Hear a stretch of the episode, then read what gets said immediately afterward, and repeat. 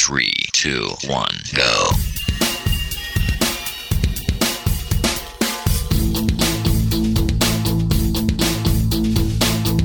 Enredando, la informática que se escucha.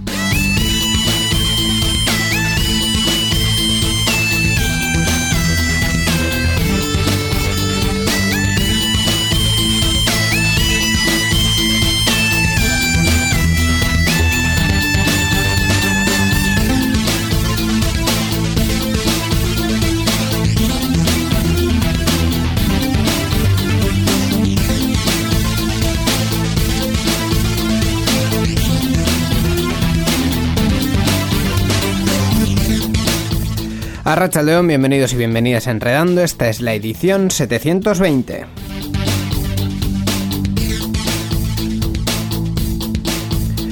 Hoy tenemos a los duendes de la radio bastante más rebeldes que de costumbre, o sea, especialmente rebeldes. Así que si notáis alguna cosa eh, rara, pues bueno, pues eh, han sido ellos, es su culpa y no vamos a buscarle mucha más vuelta, ¿verdad, Miquel? Hola, ¿qué tal, niño Consentino? ¿Qué tal aquí? Por fin he llegado. Pensaba que no llegaba, ¿verdad? Es que llevo una semana con lo del cambio de hora. Yo creo que los asuntos también es por el cambio de hora. Estos Ah. equipos, que todo les afecta esto también La- a, la verdad a que- todos. Yo llevo una semana de verdad que, que no llego a los sitios. Y va a tener que, al final voy a tener que cambiar el reloj, ¿eh? Porque vamos, que no puede ser esto. Ah, Diría yo que sí, pero bueno, sí, en, en tu ordenador debería haberse cambiado ya, pero bueno, eso ya es Sí, sí. otras... eh, Es que, ya sabes, yo de mi época el reloj de arena y eso, pues es un poco mientras, antiguo ya. mientras no sea como en ciertos sitios que a las 3 fueron para atrás, pero más para atrás, eh, pues oye... eh, Me acuerdo de un bug que hubo también, de, creo que fue en Windows, que a las 3 eran las 2, pero claro, la hora seguía pasando, volvió a ser las 3 y volvieron a las 2 y así sucesivamente y estaban totalmente... como que el control del horario de verano no lo Sí, llevaba. no lo llevaba muy bien hasta que dijo, no, hay que, hay que poner que cuando lo haga una vez ya, que ponga una marquita para que no lo haga más. En fin, nosotros Sí, sí. podemos decir categóricamente que en este momento son las es la hora, es la hora del programa, de Enredando. del día... Sí. Efectivamente. Es la hora de 2020. Enredando ahora. Mira, me ha gustado eso. Es la hora de enredando, efectivamente. Sea Sí, sí. cuando sea, es la hora de enredando. Efectivamente. Y es la hora de un enredando que vamos a hacer con un invitado que ya lo tenemos Ajá. presto, dispuesto y disponible. Otra vez con invitado, eso es. Un Y esta- programa con invitado y otro programa sin él. Así estamos haciendo esta Y temporada. esta vez lo tenemos por Skype, ¿verdad? Sí, en este programa nos acompaña Manuel Montes. Manuel siempre ha estado trabajando en asuntos relacionados con la tecnología, pero un verano en la emisora de televisión local pues definió su futuro. Su carrera académica ha sido multidisciplinar con varios proyectos en colaboración con alumnos de publicidad y periodismo. En los estudios superiores quiso recuperar la vertiente tecnológica, llegando a iniciar un doctorado que mezclaba audiovisual y computación en la nube.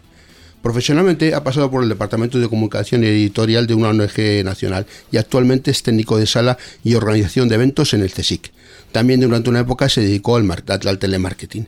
En sus ratos libres se dedica a investigar con servidores, machine learning y computación en la nube. Hola Manuel, bienvenido a Enredando. Arrachaldeo Manuel. Hola, buenos días, buenas tardes y buenas noches, como se suele decir. Muchas gracias por invitarme a vuestra casa y Te- nada, aquí estamos para lo que queráis. Te, te ha quedado muy show de Truman eso de buenas tardes, buenos días, Lo buenas sé, lo sé, noches. era la idea. Efectivamente. Oye, por, por eh, goleada, yo creo que en el top 10 de los currículums más largos que, que hemos recibido en esta casa. Pero chico, te has hecho de todo. Es, Fíjate cómo está la cosa, ¿eh? es- Manuel es un hombre del renacimiento, ha hecho de todo.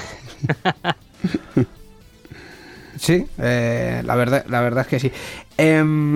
Va, es que yo, yo creo que no se lo hemos explicado, por eso estamos todos un poco descolocados. A ver, Manuel, ahora nosotros te, preguntamos sobre tu vida, entonces nos tienes Ajá. que hablar sobre tu vida, ¿vale? Ajá.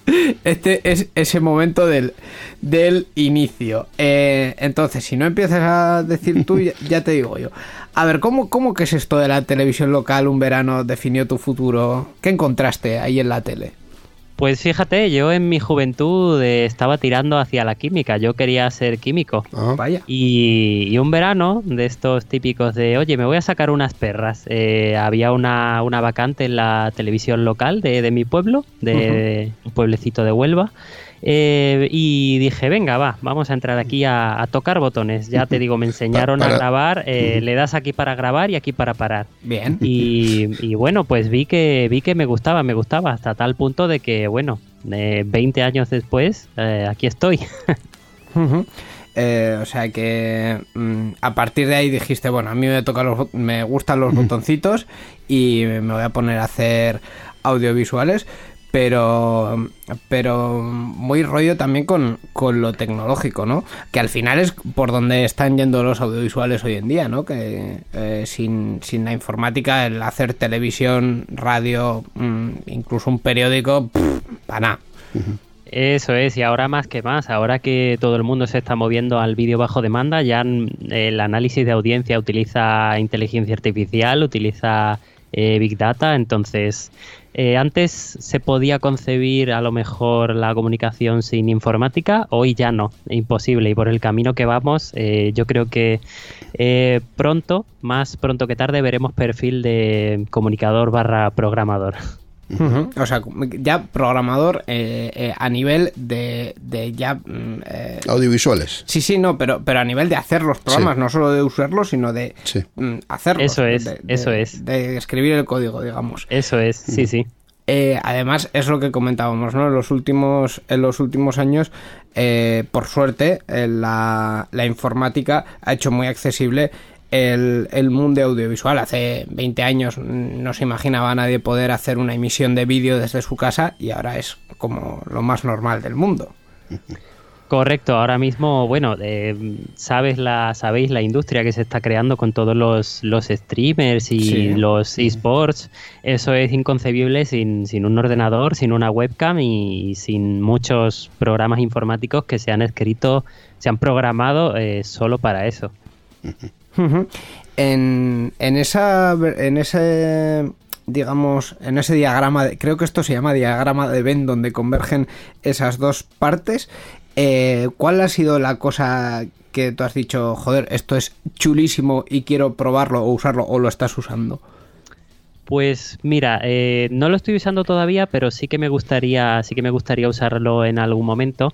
Ahora mismo se están investigando tecnologías muy, muy interesantes, sobre todo en, en inteligencia, inteligencia artifi- artificial, eh, redes neuronales y demás. O sea, eh, ahora mismo hay ya hay tecnologías que pueden crear un personaje realista con eh, al que tú le introduces unos parámetros y, él solo bueno, actúa prácticamente. O sea, me parece muy interesante por ese lado y también por otro lado eh, hay tecnologías que, que si bien no van a llegar al nivel de un humano, porque me parece imposible, sí que consiguen más o menos editar una pieza audiovisual con un nivel de calidad, digamos, de, de primero de carrera, que oye, no está nada mal tampoco. O sea, tanto en la parte de, de- delante de la cámara, digamos, de, de la presentación o, o de la comunicación de, de la cuestión que sea, como de la edición del contenido. Eso es, eso es. Ya te digo, no creo que nos vaya, no creo que ni le vayan a quitar el puesto a los actores ni a los editores, pero pueden ser una ayuda interesante. No, ya hace unos, un, un tiempo se hizo una noticia que uno de los presentadores de algún informativo por ahí en, en Asia y tal era totalmente eh, virtual, era digital totalmente, o sea que... Sí, eso es. Sí, o sea, sí. realmente ya somos capaces de crear eh, bots que mantienen una conversación en texto. El paso siguiente natural era darles cara también. Ujú. Y a- en eso es en lo que estamos. Pero aún así, eh, aunque vemos este tipo de, avances, yo creo que muchas veces es más eh, marketing que, otra cosa, porque al, al presentador virtual, pues igual un día pues te cae gracioso, pero a las tres semanas que ves que hace lo mismo siempre con el mismo tono, igual te aburres. Pero bueno, aparte de esa, de esa cuestión, aún así, los, los medios de comunicación que hace unos años eh, pensábamos que iban a estar mucho más automatizados, siguen dependiendo en muchísimas facetas de, de las personas, ¿no? Sí, sí, y, es lo que te decía antes. eh, una máquina en estos aspectos no va a superar a un humano porque hay matices que una máquina no va a saber captar porque son, son tan complejos que ni siquiera los, los científicos han llegado a ese nivel de profundidad. O sea, pero, pero sí que pueden ser un, un gran apoyo y aunque sigan necesitando detrás a una persona que, que les indique el camino a seguir, eh, yo creo que van a ser bastante avanzados como para, ya te digo, no para dejarlos solos, pero, pero sí para, para reducir muchísimo la carga de trabajo de, de las personas. Eh, cambiando un poco de tema, eh, bueno, no hemos revelado la ubicación física de Manuel. Podría estar en Bilbao perfectamente porque... Pero no es el caso. Po- Porque además, eh, en fin, es uno de nuestros grandes colaboradores del, del tema vídeo.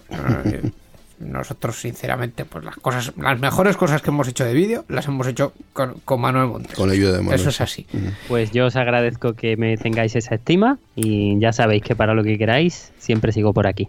Pero, Por Madrid, ya que estamos. Efe- digo, Ay, ay. efectivamente, yo, Miquel, te voy a eh, mm, revelar una cuestión ahora mismo. Ya que acabamos de reinstaurar en España el estado de alarma, una de, de mis preguntas habituales durante el estado de alarma anterior era. ¿Qué tal estamos? Es decir, eh, ¿Cómo va el tema de la... ¿Cómo va la movida? Eh, estamos en un momento en el que mm, estamos yendo claramente a, a peor y creo que vamos a tener que reinstaurar un poco el primero hablar de, de las personas y el eh, Y de su situación, sí. y de su situación y de hacer un poco de esa parte de autocuidado incluso en este programa y luego ya nos metemos en las en las movidas tecnológicas. Entonces, Manuel, ¿cómo estás? Cuéntanos. Pues muy bien, muy bien. Como se suele decir, al menos tenemos salud. Yo he tenido la Muy suerte importante. de que, sí, sí, yo he tenido la suerte de que he conservado el trabajo durante la parte más dura de la pandemia, Eh, o sea que incluso eh, teletrabajando, que tampoco, tampoco hay mucha gente que haya tenido esa suerte, o sea que yo de momento genial. Incluso eh, estando en, en esa parte de organización de eventos del, del CSIC, del...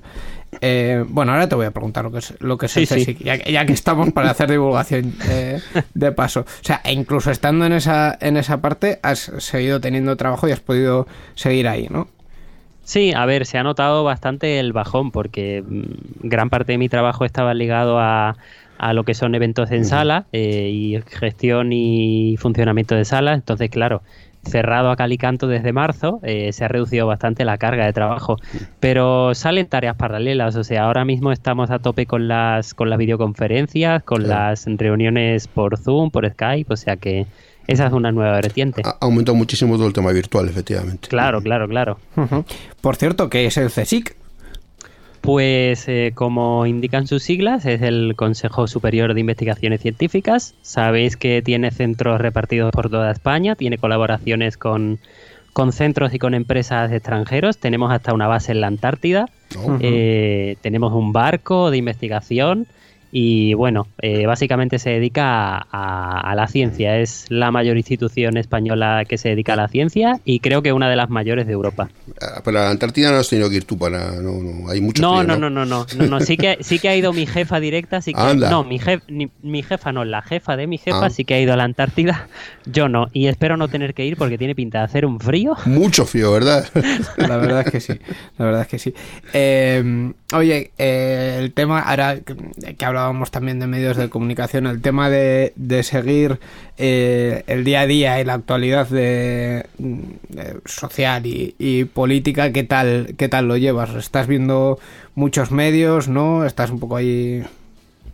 Bueno, no sé si te refieres en general o dentro del CSIC. No, no, en, en general, yo ya del, del CSIC ya era la reseña y ya está. Yo Ah, vale. Me estoy preocupando por tu salud, Manuel Montes. Bueno, nada, en, en general se ve mucho movimiento. Yo eh, he tomado la decisión, tarde la tomé, pero la he tomado ya, de eh, dedicar un tiempo limitado al día a informarme y luego ya desconectar por, por salud mental, que también Sí. es muy importante. No, no estás saturado. sí. Entonces, eso es, durante unos minutos al día eh, lo reparto en varias, varias veces al día, me dedico a informarme y el resto del tiempo desconecto porque si no, Sí. acabaremos todos con ataques de ansiedad, pastillas y de todo. En plan medicina, un poquito, unos ratitos cada ocho horas, ¿no? O sea, Sí, sí, sí, sí. O sea que las apariciones estelares de tu presidenta no las está siguiendo. Eh, a ver, sí, sí que la sigo, no en directo, porque tenemos boletín interno y demás. Y bueno, yo al, al pertenecer al departamento de protocolo, digamos que cuando va a salir en la tele, yo lo sé varias horas antes. Cre- Creo que no me ha ha entendido de qué presidenta estoy hablando. Sí, ¿no? Ah, Yo no. creo que sí. Ah, sí, sí, vale. No, ves, Es- estaba, to- estaba todavía con el, con el trabajo. No, no. No, no, no. Ahora sí te he entendido. Eh, De, bueno, de la comunidad, ¿no? Hablábamos. Sí, sí, Bueno, de, eh. de la comunidad. Lo de- digo para los oyentes, igual Sí. no. eh, sin comentarios. Bueno, me estabas contando entonces que en el CSI que sabéis de antemano cuándo va a aparecer alguien en televisión, ¿verdad? Claro, claro, es lo que te digo. Mi, mi departamento en particular, que es el que gestiona todo, todo este tema de vaya, dónde va la presidenta, básicamente, pues entonces un par de horitas o tres antes de que vaya a aparecer en algún medio, yo ya lo sé. Ahora, ahora me estoy preguntando quién es la presidenta del CSIC y, y si es conocida, porque la verdad es que no tengo ninguna referencia. Pues, eh, pues sí que te debe sonar. Es, es mujer, es, creo que es la primera mujer presidenta, puede ser del CSIC. Yo creo que sí. Eh, viene, es científica, viene del Instituto del Carbón, se llama Rosa Menéndez y si no recuerdo mal era gallega, puede ser. Pues si no lo sabes tú, la verdad es que, la verdad Sí. es que nosotros, eh, yo he he visto últimamente, a, hablando de mujeres científicas, a Margarita del Val, pero no tengo, eh, bueno, es, es investigadora del CSIC, Sí. pero no tenía eh, demasiado claro cuál era su, su vinculación so- con, la, con la institución. Pues sí, trabaja para uno de los centros del, del CSIC. Eh, si no recuerdo mal, el, bueno, no, no te voy a decir cuál es porque seguro que no voy a acertar. El pero... Centro de Biología Molecular Severo Ochoa. Vale, pues sí, está, está en Madrid, sí.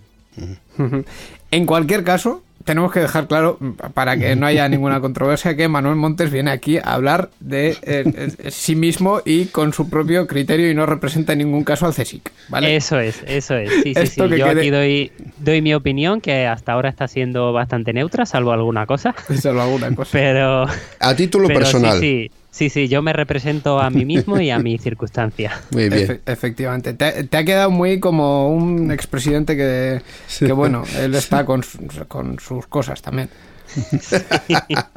La verdad, la verdad es que sí.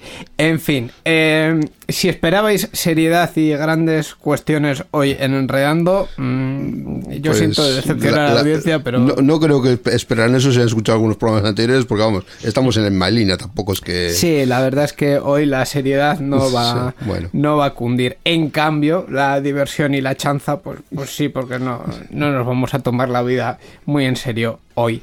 Así que con todo esto, eh, primero gracias Manu, Eh, no, no te despedimos a ti aquí, sino que te damos el empuje para que sigas con nosotros y comentemos la actualidad tecnológica. Y sin más dilación, pues vamos con ello. Participa con nosotros en Enredando. Envía tus mensajes al email oyentes@enredando.net o a través de nuestra página web en www.enredando.net. También estamos en Twitter. Sigue al usuario Enredadores. Esperamos tus comentarios.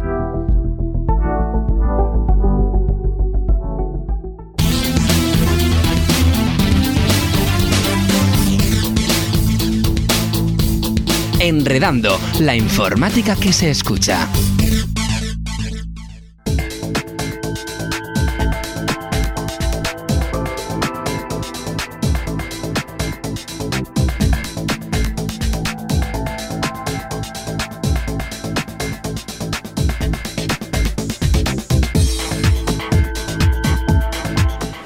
Vamos ya con la primera sección en la que comentamos la actualidad. Esta es la sección sobre actualidad de GNU Linux, que a Miquel le encanta llamar ¿Eh? ¿Cómo? Ah, ya se me ha olvidado. Ya, el nombre de la se sección. Si lo tienes en el guion, Miquel, por el favor. guion. A ver, a ver cómo era. Menudo, menudo Se, desastre. se que me ha ido. por aquí. Linux. Efectivamente. Linux, de Linux y noticias. Pues en este momento comentamos la actualidad del mundo de GNU Linux y hoy lo vamos a hacer comentando otro de los eventos que eh, van a seguir ocurriendo. Eh, bueno, Más o menos. Me, me tienes que aclarar dónde porque yo aquí tengo datos que me Si, confunden. si yo lo supiera. si tú lo supieras. Se supone fin. que es en Bilbao. Hablamos de LibreCon 2020 Sí. que se va a celebrar el 11 de noviembre. Es el evento internacional del sector de las tecnologías abiertas, LibreCon 2020, celebrará su novena edición el 11 de noviembre, efectivamente en Bilbao. Este año el evento adoptará un nuevo formato y se celebrará online, adecuándose así a las circunstancias de la pandemia. Además del formato, el contenido de esta edición también estará marcado por la COVID-19. Este evento está organizado por la, asociación ESLE, que es la Asociación de Empresas del Sector de Tecnologías Libres y Conocimiento Abierto de Euskadi, y la Federación Nacional de Empresas de Software Libre, ASOLIF. Se dirige tanto a la comunidad Open como a entidades locales del sector, clústeres profesionales, directivos de empresas y al sector formativo. Y si la pregunta es de dónde se celebra, la verdad es que no lo sé. He estado buscando esa información y no la he conseguido. Parece, parece que va a ser un evento eh, puramente online, así que... eh, En, en algún sitio tendrán que eh, emitir desde ahí, supongo que y, este, y supongo que será en algún sitio cercano a Bilbao.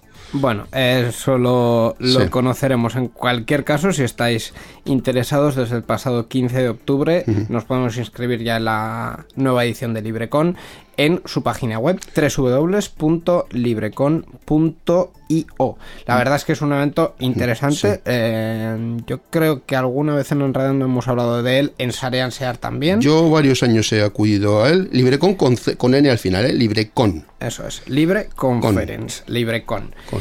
Esa es la, la cuestión. Yo he acudido varios años y la verdad que todos los años me ha parecido muy interesante, unas, unas charlas muy majas y muy bien preparadas, con mucha gente, lo que pasa que claro, con tanta gente que es que ahora no se pueden hacer así, con tanta gente. Entonces, pues como muchos otros eventos pues, han tenido que derivar a hacerlo online todo y hacerlo pues de manera virtual y conectándose. Pero, en fin, es lo que hay. Pues esa es la noticia que traemos hoy sobre el mundo de GNU Linux, como siempre de la mano del Gloop.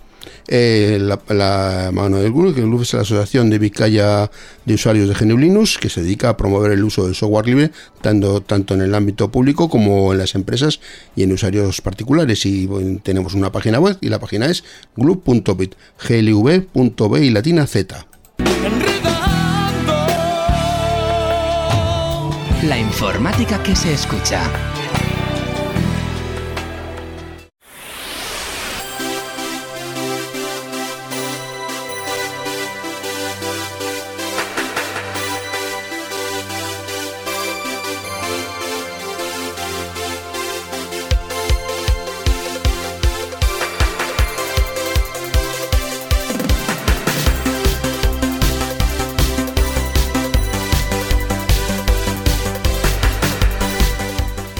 Y entramos ya en el apartado en el que comentamos el resto de la actualidad eh, tecnológica y en el que también nos permitimos un poquito más de eh, derivarnos por otras partes y del snorkel. Y aquí, aquí, Manu, puedes meter baza todo lo que quieras. Porque lo además, haré, lo haré. además traemos unas noticias, vamos, una, una cosa fresquísima. Eh, empezamos con el obituario. O sea, Muy fresco no estaba el hombre, pero bueno, en fin. Menos mal que lo has dicho tú, porque estaba yo a punto de decirlo. En fin. eh, bueno, el titular es el siguiente. Muere el presidente de Samsung, Lee Kun-hee, eh, el pasado domingo 27 de octubre a los eh, 78 años. Llevaba ingresado en un hospital desde 2014, así que... el- A causa de un infarto. Sí, el coronavirus como que no, No. ha sido. No sé si le conocíais en persona, supongo que no. Eh, Era el presidente de Samsung y Samsung yo creo que es ampliamente conocida. Sí, la empresa, no, vamos. eh, la empresa sí. Sí. Eh, esta persona, yo no querría eh, dar datos falsos, por lo tanto voy a decir que me suena que él, eh, junto con algunos de su familia, además de presidir eh, Samsung y haber eh, llevado a lo que es ahora, en concreto Mm. su división de, de electrónica, Samsung Electronics, y haber, eh, po- haber eh, engrosado mm, una de las mayores fortunas de Corea del Sur, unos eh, 20 mil millones de dólares, que eh, para nosotros no es nada. Nada, eso calderilla. ¿Verdad, Manu? Casi nada, casi, Casi nada. nada. Yo, vamos, eh, lo tengo todos los días en el, en el dividendo. Una cosa común. Pues además de eso, eh, estaba metido en unas cuestiones de corrupción terribles. Eh, creo que te estás equivocando. Creo que estoy haciendo Es el hijo el que tiene esos problemas. Es el hijo, vale. Eso O sea, cuando el padre ya dijo, "Vo- voy a quedarme aquí tranquilito Sí. porque me acaba de dar un, Un infarto, el fue- hijo empezó a, empezó a liarla. Fue el hijo el que se metió en la, la Ah, empresa y empezó ahí. Ahí a tiene hacer varios juicios cosa. pendientes, un Vale. juicio que eh, perdió, luego apeló y le dieron la razón, pero otra vez le han vuelto a repetir. Anda, anda con unos problemas legales un poco complicados, sí, derivados de eso, de eh, corrupción y cosas por el estilo. Disculpas a Lee Kun-hee porque Sí. acabo de meter Ha, ha la sido su hijo, sí, su hijo es el que tiene los problemas. En fin, eh, Pues nada, eh, simplemente la, la reseña de este fallecimiento, ¿no? Porque no hay mucha eh, cuestión más eh, aparte de, de la mención de, Que ahora se estarán los herederos peleándose por el tema de, de la herencia, porque con todos esos millones, pues eso. y esquivando a la justicia. Y hay, entre otras cosas también, O sea que- las dos cosas. Bueno, Ellos- van a ser van a ser peleas interesantes ¿eh? si la gente la gente se, se mata por un piso imagínate por 20 mil millones de dólares Sí, sí, y que vamos, lo van a llevar bien porque claro, mm, igual no les interesa recibir nada de la herencia por si acaso la justicia les pille, y bueno, esas cosas. En fin, estas cositas que pasan en, en algunos sitios donde, donde corre el dinero. Eh, vamos con otra noticia que mm, tampoco eh, realmente podamos eh, tomarnos muy en serio. Es, es que yo no sé. mm, A ver, va- vamos a empezar por lo siguiente. Manuel Montes, Facebook. Ujú. ¿Qué? Bueno, eh, Facebook está muerto, o sea, está, está muriendo, solo, solo hay que pasarse para, para ver. Yo, yo pasé de usuario. Pasamos de una necrológica a otra, ¿no? Dices. Sí. pasé- sí, sí, básicamente, pasé de usuario hardcore a tenerlo olvidado. Entro de vez en cuando porque siguen estando ahí algunos amigos y mi familia, Mm. pero, pero, o sea, se le ve que está en las últimas y está intentando rescatarse como puede, pero, pero no, no hay manera. Miquel, Facebook, ¿qué? Hombre, yo soy bastante activo en Facebook, pero vamos, yo soy, soy, como tú ya bien sabes, soy un señor mayor, entonces, pues claro, en mi edad, en mi franja de edad, pues hay gente que todavía está por ahí, sí. Bien, pues eh, parece que para vosotros, Los mayores. los mayores, Facebook ha pensado en que quizá tendríais que empezar a buscar pareja. Entonces, eh, ha puesto en marcha una función que se llama Facebook Parejas, que básicamente pues es, eh, para que nos entendamos, Tinder hecho por Facebook. Pero lo que pasa es que, bueno, eh, llega quizá un poco tarde. Se lanzó el año pasado en, en Estados Unidos y según ellos dicen ha provocado más de eh, mm, mil... ¿Cómo se dice esto? Bueno, 1.500 millones de... es, efectivamente, no, me 1.500 iba, millones, sí. no iba- me iba a complicar lo que tengo en pantalla. 1.500 millones de emparejamientos Mm, en esos 20 países que está disponible. funcionando. Sí. Eh, Pues ahora eso la compañía pues, ha anunciado la llegada de Facebook de parejas a 32 nuevos países en el mercado europeo, pues incluido pues en nuestro país también. qué, maravilla. Qué, qué cosa. Esa es la noticia que hay que llega aquí. La, la verdad es que yo no tengo necesidad de usarlo, así que... De hecho, de hecho sí que ha llegado ya porque precisamente esta mañana entré en Facebook en el móvil y, y me aparecían notificaciones, o sea que sí que sí que lo confirmo. O sea, que ya te han hecho match en Facebook parejas. No, no, no, o sea, no llegué, no llegué a entrar, sino que me salían notificaciones de ya está disponible tal, y, y bastante frecuentemente, ¿eh? Ah, para que lo uses. Vaya. eso es, sí. eso es. ¿Te, te, te ve necesitado Facebook por algo? Pues no Oye, lo sé. A ver, como tampoco Facebook tampoco tiene toda mi información porque ya no lo actualizo casi nada, pues bueno, pero Instagram, te tienen ahí en Instagram. Pero no pones en Facebook si estás soltero, tienes pareja o algo. Eso Mm. claro, no, no, pero pues yo si eso, pones que estás soltero, yo eso que hace que no lo actualizo años, o Pues- sea que pues por eso- lo que sigue poniendo. pues por eso como pone que estás soltero, dice, para este. Pues sí que puede que sea eso, ¿eh? Pues la verdad es que Si pone que tienes pareja ya no te lo pone. Yo, Claro, claro. yo Mm, he hecho un, un- un ejercicio de desconectarme de Facebook, aunque mm, Instagram pues eh, sigue, sigue estando ahí, en mi móvil y WhatsApp también, pero he dicho, bueno, la red social por lo menos Pues- que me dejen en paz. Si estás con Instagram y con, y con WhatsApp, estás usando al final también Sí, cosas de la- Facebook. pues la, que- la verdad es que estoy cubierto en dos de los tres, o sea Sí. que esto es no, se- no se puede huir de Facebook. Vosotros creéis que sí, pero en realidad el monopolio de Mark Zuckerberg es eh, ingobernable. No, no, no se puede, no se puede, es imposible. Mm, usuario de Instagram, sí, ¿verdad, Manuel? Yo sí, sí, vamos, y de WhatsApp y de... En realidad de, de casi todo. Al final, por, por naturaleza, vas abandonando las redes porque mm, te, te atraen en un momento concreto y al final acaban perdiendo el interés, pero...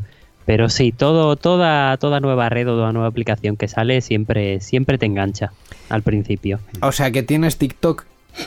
Sí, efectivamente, como consumidor, no como creador, pero lo tengo. Ah, mira, yo es que en TikTok no he llegado a entrar y no... No, yo tampoco. Yo el único Pues- TikTok que tengo en casa es un reloj de viejo que... Sinceramente, eh, engancha bastante. O sea, yo lo, lo- lo descubrí durante la cuarentena y, y engancha bastante. Vamos, que, mm, que en el tiempo libre lo que has hecho es nada más que mirar TikTok. Básicamente. De verdad. De verdad, esta juventud es la que nos va a sacar de los momentos difíciles. Te, te ha salido, es un comentario muy abuelo cebolleta, ¿eh? Efectivamente. Era, era toda la intención por si no se había notado.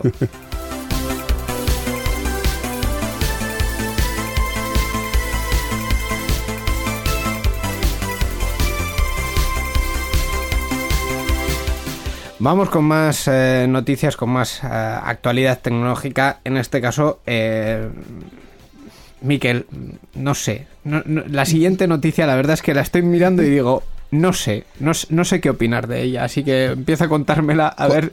¿Cuál es la que la siguiente que estás mirando? A ver, La, cuéntame. la siguiente que tenemos en Ah. el guion. No vamos a desvelar los secretos, pero es la siguiente que tenemos en el guion. ¿Qué, qué, qué- quieres que te la cuente yo? Sí, cuéntame, cuéntamela porque la, la verdad es que estoy mirando el titular, estoy mirando el texto y digo, bueno. eh, Bueno, pues el titular es bien sencillo. Más de 2.000 agencias policiales de Estados Unidos usan herramientas forenses para acceder a la información de los móviles. Pues es- esa, es, esa es la noticia, pues que aquí hay más de 2.000 agencias policiales que disponen de herramientas con las que acceden al contenido completo de los smartphones, un hecho que preocupa a la Organización por la Seguridad y Justicia Tecnológica, UPTURM, que alerta del, ser- del riesgo que corren los ciudadanos en ese país. Pues como todos sabemos, los teléfonos móviles almacenan una gran cantidad de datos sensibles de los usuarios, además de las fotografías, vídeos que se hagan y la lista de los contactos o correos electrónicos. También guardan información relacionada con la localización y, o el uso de las aplicaciones. Esta información suele estar protegida en los propios teléfonos, pero herramientas de análisis forense permiten traspasar esta protección y acceder a los datos. Todo parece indicar que las agencias policiales estatales y locales han realizado cientos de miles de extracciones de teléfonos móviles desde 2015, a menudo sin una orden judicial, cosa Vale. pues que bastante preocupante. Aquí me has dado el dato que yo necesitaba saber Sí. para preocuparme por esta cuestión. Efectivamente, eh, la cuestión de la falta de, de orden, de una orden judicial Sí. para, para realizar esto. Eh, más allá de la noticia en cuestión, que yo creo que es eh, objetivamente mala, es decir, mm, no sé si, si, y si tenéis alguna otra opinión, discrepad ahora mismo, por favor, pero que una agencia estatal... No, no, eh, pero es que no son una, son 2.000 agencias, son muchas. bueno, pero sean una o sean Sí. 100, me da igual. Ya con que haya una agencia Sí. policial que tenga acceso a los datos de una persona sin una orden judicial, es preocupante. Es preocupante, sí. Es, es, eh, realmente preocupante. Ar- Claro, al- claro. Eh, era, era mi primera pregunta cuando lo estaba contando, de hecho, pero, pero será con orden judicial, ¿verdad? Porque, eh, claro, poder acceder a esos datos que son sensibles eh, mm, porque les dé la gana, básicamente, es peligroso porque no solo ya tienes información de localización, de, de, de fotografías, sino que tienes datos Todo. sensibles como puedes Acceso tener. Información de salud, puedes tener información económica, en fin, eh, básicamente te pueden arruinar la vida por acceder a tu móvil. Efectivamente.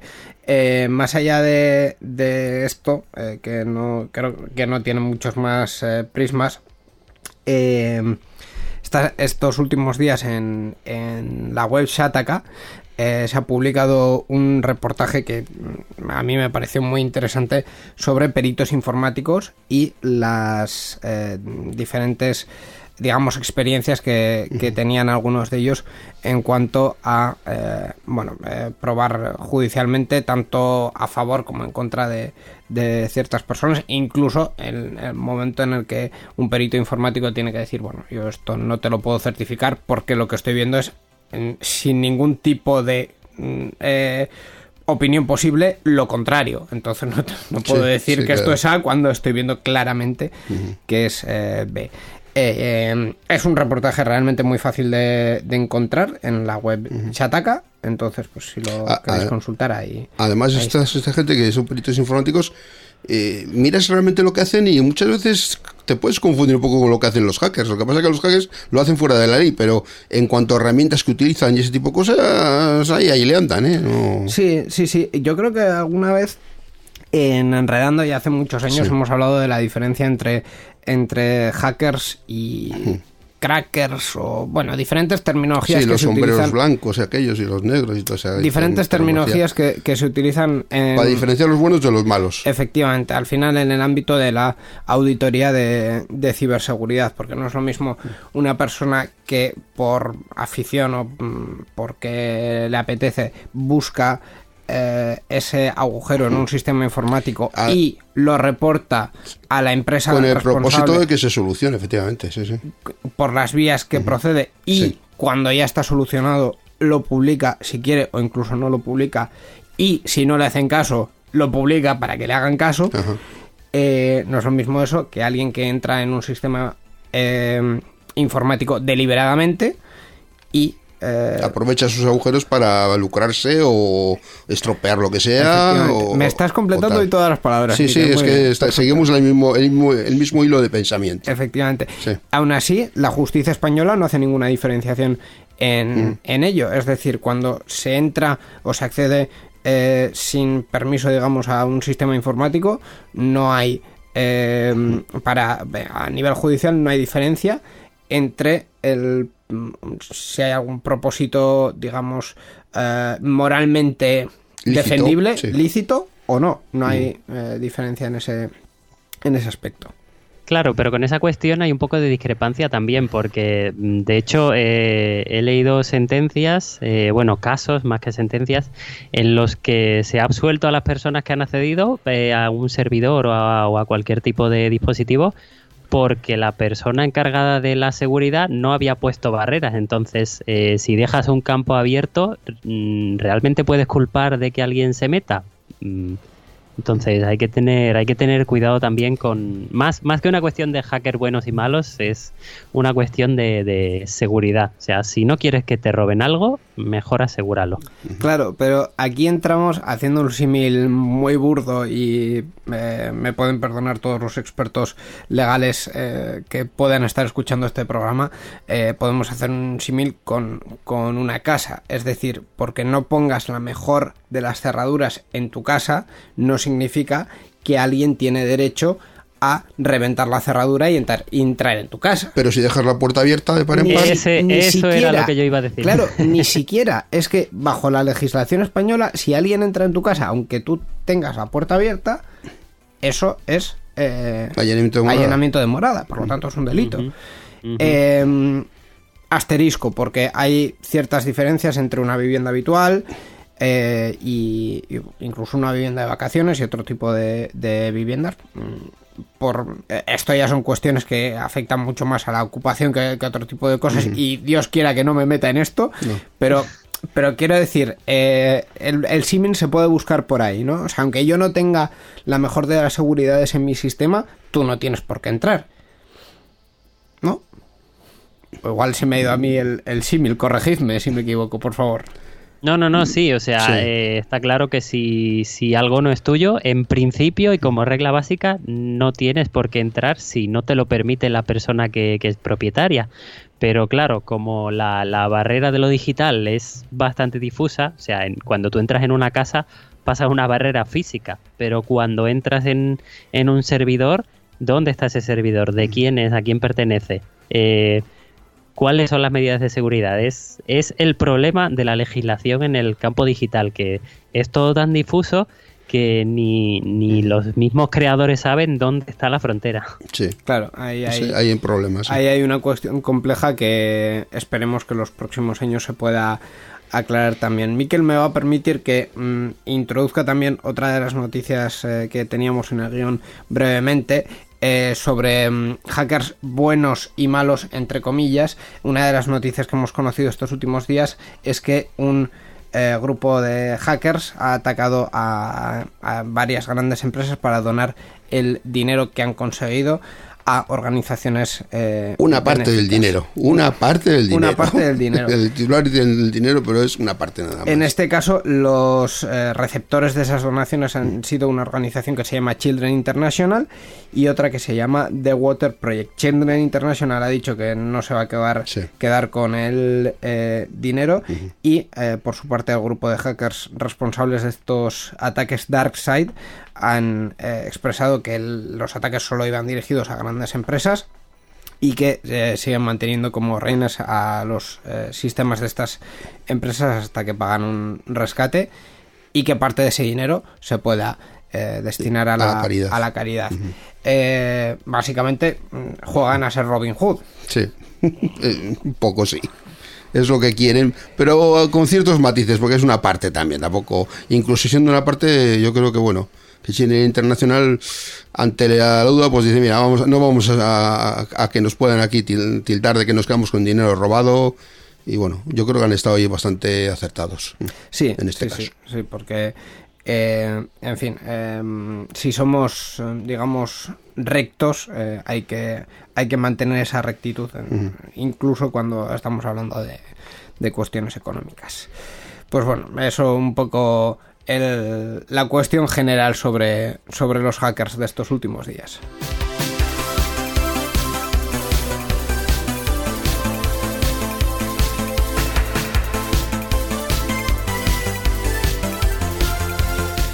Y ya prácticamente para cerrar esta edición de Enredando, pero que no mm, eh, vamos a ir terminando ahora ya, todavía nos quedan unos minutitos, pero sí tenemos dos eh, noticias que, que vamos a llevarlas a, a, a otro tono, ¿no? Más... eh, em, Festivo. más festivo, menos, menos serio del que teníamos hasta hace un momento.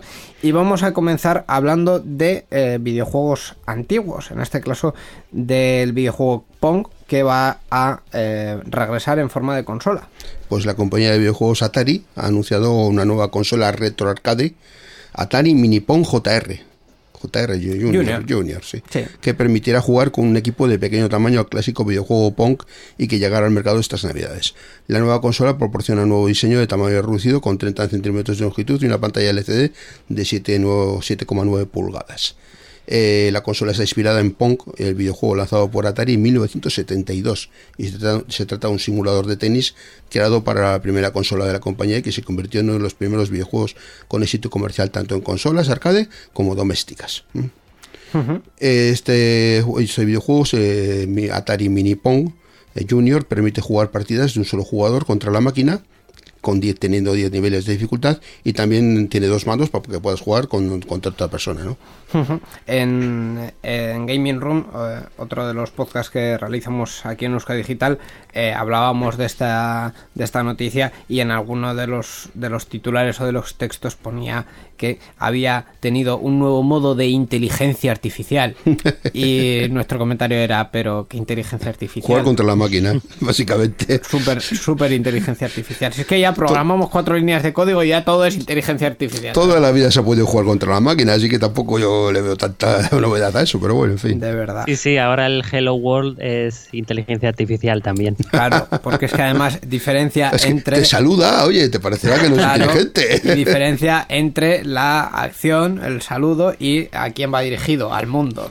Por supuesto, por supuesto. De verdad. En fin, eh, el Pong yo creo que ha sido uno de los videojuegos más Eh, yo creo que Icónicos. visualmente la gente lo tiene que ver. Son dos barritas, no, normalmente son dos, a los lados. a los lados y un redondel que va botando por las paredes y que tiene que pegar la pala en la, en la barrita para que rebote hacia el Sí. otro lado. Es una, Sí. es una mezcla muy básica entre tenis y fútbol, porque hay unos huecos en esos en esas paredes en las que, en la que entra la- te pueden encestar, Sí, digamos, y haces puntos eh, de uno en uno. Entonces, es, el simulador de tenis, pues bueno, es una cuestión un poco más... Bueno, eh, en fin. Eh, Porque, rebota la, Sí. pelotita más que nada. el- Básicamente. Básicamente, pero vamos, es- yo creo que es de los primeros videojuegos que existieron. Es más- una cosa sencillísima, sencillísima y que yo creo que ha sido súper adictiva para un montón de gente pues, hace muchos años. Y, Claro, y- lógicamente. no, y, y ahora, ¿eh? porque eh, al final este tipo de videojuegos sufren actualizaciones y remakes y vuelven en forma de juego para móvil o para Sí. eh, consolas virtuales. Y sigue o lo que enganchando un montón de y- gente, Y sí. siguen apareciendo Como incluso en ser, versiones sí. libres o, o lo que sea. ¿no? Como puede ser el Arcanoid, el de los marcianitos, o como pueden ser eh, El Breakout. Tetris y cosas por el estilo, Come Sí. Cocos, que todavía pues hoy en día tienen su público que busca pasar un, un rato con algo sencillito sin complicarse la vida con unos gráficos espectaculares, pero que bueno, que está muy bien también. Ujú. De hecho, hablando del, del Pac-Man, eh, se va a publicar una, una versión del Pac-Man que es un poco Battle Royale, es decir, todos los jugadores contra todos, eh, de tal forma que los enemigos que comen unos jugadores en un lado aparecen en las pantallas de, los jugadores contrarios. Muy a- al estilo Tetris 99 o Super Mario 35, o sea, una, una cosa sencillísima, pero súper divertida. A ver, cuando te comes el fantasma, el fantasma, el fantasma aparece en el otro lado, porque el Pac-Man El era fantasma que aparece comía en la pantalla del otro del jugador. otro, del otro jugador que está con el otro Pac-Man. Efectivamente. Ah, y creo que son como 50 a la vez. Y cada uno pues envía sus fantasmas a, a los otros. Sí, sí, O sea lo que que- el Pac-Man era eso, era huir de los fantasmas hasta que te comías una, una fruta y podías comerte todos los fantasmas, algo así. Efectivamente. Videojuegos de nuestra infancia, ¿verdad, Manuel? Sí, sí, videojuegos de nuestra infancia y, y de la cultura popular también, porque aunque no hayas jugado a ellos, eh, a, a poco que investiguen los has visto en una peli, en una serie, en una revista, o sea que, que están ahí, están ahí para, para quedarse como parte de la cultura popular, como puede ser, no sé, Regreso al Futuro, o Titanic o, o cualquier otro producto de, de aquellos tiempos. La verdad es que sí. Eh, pregunta rápida. Mm, ¿Consolas tú juegas en consola? ¿Juegas en PC? ¿Juegas en general a videojuegos? Yo sí, yo sí, eh, sobre todo PC, tuve en su día la Nintendo DS, tuve una PSP también, tuve Oye. una Wii, pero pero sobre todo, sobre todo eh, PC sí. Y en cuanto a títulos que, que estás manejando ahora mismo.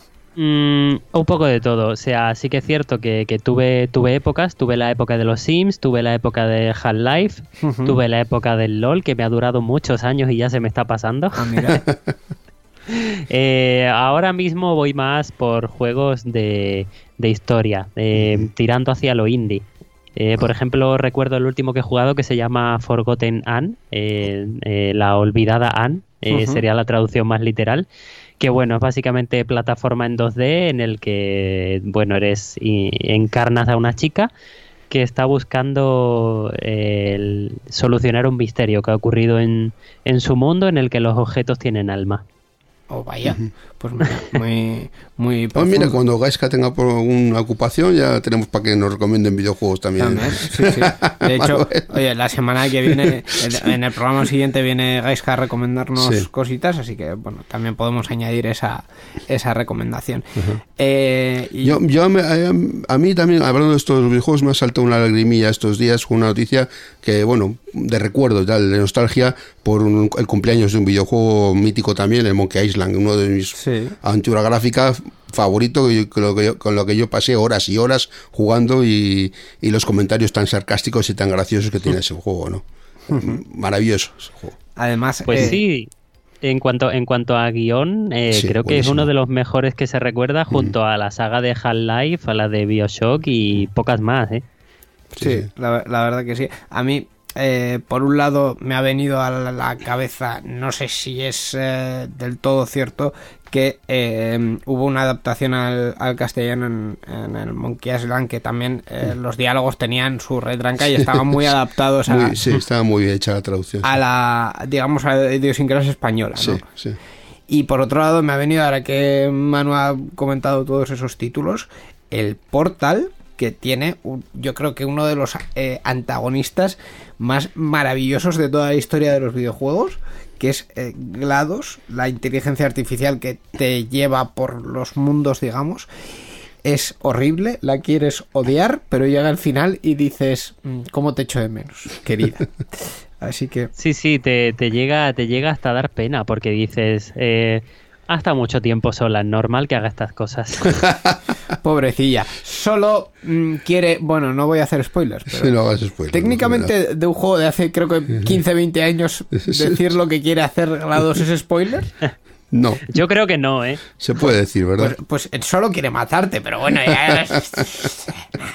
Cosas. Está justificado, vamos. Nada, la Es su objetivo en la vida.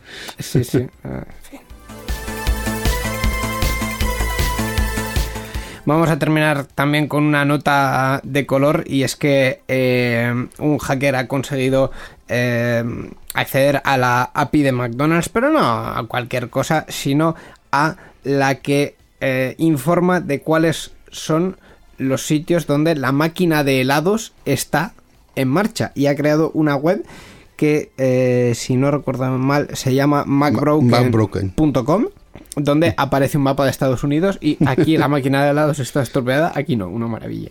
Sí, sí. Una cosa realmente curiosa de estos agujeritos que dices, bueno, pues de esto vamos a hacer una chanza, Bueno, ¿no? un esto, de que es un hacker, yo diría llamaría programadora seca. Ah, un hacker, muchacho de hacker. 24 años. Hacker, hacker. De verdad. Eh, tampoco tiene mucho, mucho más. Pues Por- sí, de hecho esta, esta noticia la, la vi y me, y me recordó a, a otro caso en el que una persona anónima o particular eh, utiliza, utiliza un fallo del sistema para crear algo que es mucho mejor que la versión oficial. eh, que recuerdo que eh, al principio en, en Sevilla la, la empresa de transportes no facilitaba los datos de los autobuses y demás, entonces un programador de allí eh, se dedicó a investigar las, las- los servidores y demás y acabó creando una aplicación eh, que no existía hasta ese momento y que mejoraba todos los servicios que daba la, entidad oficial. Oye, pues eh, un uso bien útil y bien curioso de ese tipo de accesos que muchas veces no se publican, pero que están ahí. Pues nada, con esto ya damos fin a esta sección de actualidad tecnológica. Participa con nosotros en Enredando. Envía tus mensajes al email oyentes@enredando.net o a través de nuestra página web en www.enredando.net. También estamos en Twitter. Sigue al usuario Enredadores. Esperamos tus comentarios.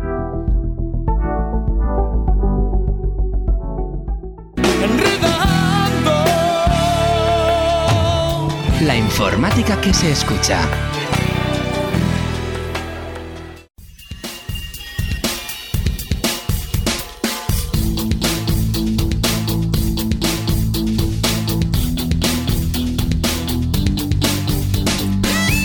Pues hasta aquí esta edición 720 de Enredando que hoy hemos compartido con Manuel Montes. Antes de terminar, Manu, ¿alguna página web, red social, lo que nos quieras promocionar para que eh, los oyentes eh, se pongan en contacto contigo, si es que les apetece? Pues yo siempre digo lo mismo. eh, tenéis mi, mi página web, que manuel5cc.es, ya lo sabéis. Tenéis mis redes sociales, me llamo en todos sitios igual, o sea que es fácil localizarme. Sí. Y, y bueno, eh, siempre estoy abierto a conversación, o sea que escribidme, habladme, que os contestaré. Está en Twitter, está en, Instagram, partes. está en. TikTok, Eh, Está en Facebook, pero poco, poco. poco, poco. hemos- Por Facebook, por Facebook no me escribáis que pasó poco. Hemos dicho dos mentiras. Pero bueno. Habéis dicho dos mentiras. Efectivamente. En fin, eh, pues nada más, Manu, muchas gracias por venir a Enredando. Muchas Y gracias. Te esperamos por Bilbao. Cuando volvamos a montar en- eventos y estas cosas, pues eh, vas a tener que venir. Lo Cu- siento. cuando se pueda pue- salir- Cuando se pueda, yo iré con mucho gusto, como voy siempre, ya lo sabéis. Qué bonito. Muchas gracias. Muchas gracias, Manu. Pues nada, y aquí está, hasta aquí esta edición 720 de Enredando, que vamos a ir terminando. eh, por un lado, escuchando el. Vaya, se me ha desgobernado ahora mismo el guion justo al final del todo. Bien, está bien eso. Bueno, está todo correcto. Vamos a ir terminando entonces con. eh, Con un track. con un track, con una canción hecha eh, mediante ordenadores, en este caso el Euskal Encounter 21. La canción se llama Bastard Dio Mechanical y el autor es Ham, que ya lo estáis escuchando por aquí. También os recordamos que si queréis apoyar este proyecto y eh, escuchar los programas antes que nadie, antes de que lo publique nadie, nadie, nadie, en patreon.com barra euskadigital, a cambio de una eh, contribución de una pequeña ayuda, podéis eh, hacerlo. También hacemos contenidos exclusivos para esa plataforma, así que no os perdáis esa vía de poneros en contacto con nosotros en patreon.com barra euskadigital. Miquel, en dos semanas más enredando, Sí. eh, viene Gaiska, viene Roberto, Sí, viene Borja. viene Borja para las noticias y vos otra vez con las secciones, sí. Se, se nos llena el estudio, pero siempre de uno en uno Eso, y, guardando las distancias. y con distancia de seguridad y sin superar los aforos máximos. Eso es verdad. Es importante, ¿verdad? Sí, sí. Así es. Pues nada, en dos semanas más enredando y más tecnología. ¿Y cómo me despedía yo de esto? Así, pues eso, que hasta dentro de dos semanas y a enredar con la tecnología. Agur. Agur.